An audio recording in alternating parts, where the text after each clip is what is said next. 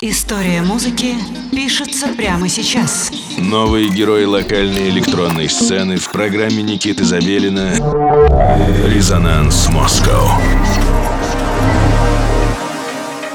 Доброго всем субботнего вечера. Вы слушаете студию 21. С вами Никита Забелин и программа «Резонанс Москва» начинает свое вещание. Как и всегда, мы продолжаем знакомить вас с интересной музыкой локальной электронной сцены. И сегодня у нас небезызвестный продюсер, всеми любимый Summer of Haze. Долгожданное появление в программе «Резонанс» впервые. Of Haze родом из города Тамбов и еще в начале 2010-х годов стоял у истоков отечественной вич-хаус сцены. Избрав этот жанр, он занялся его переосмыслением, вдохновляясь чиллвейвом, трип-хопом, трансом и не только. В итоге на свет родилось новое звучание и новый жанр под названием Weedwave. С концертами, которые всегда отличались своей экспрессией, Summer of Haze выступал во многих странах от Германии до Китая. Звучание Summer of Haze — это загадочное, туманное пространство с яркими раскатистыми синтами, множеством искаженных сэмплов, находящимся под плотным слоем лоу-фая.